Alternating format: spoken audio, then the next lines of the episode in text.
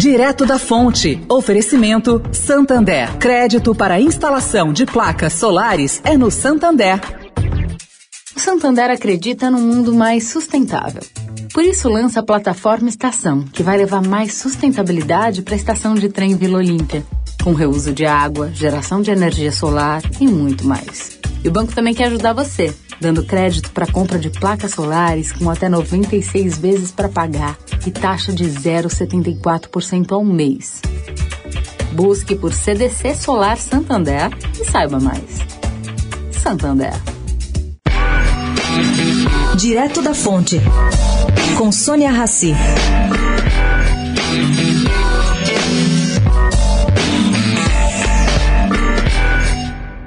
O cenário internacional parece bastante conturbado, gente.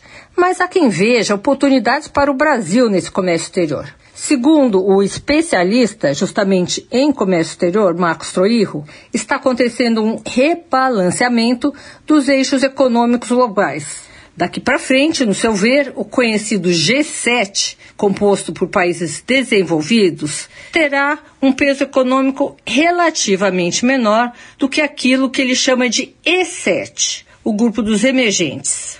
As economias mais maduras continuam extremamente importantes. No entanto, quando se mede o PIB pela paridade do poder de compra, o G7 em 2021 deve fechar com 42 trilhões de dólares. Já o PIB do E7 terá somado 53 trilhões de dólares.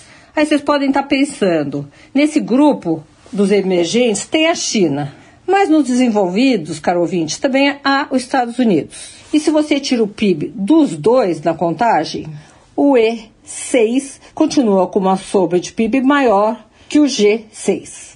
Sônia Raci, direto da fonte para a Rádio Eldorado.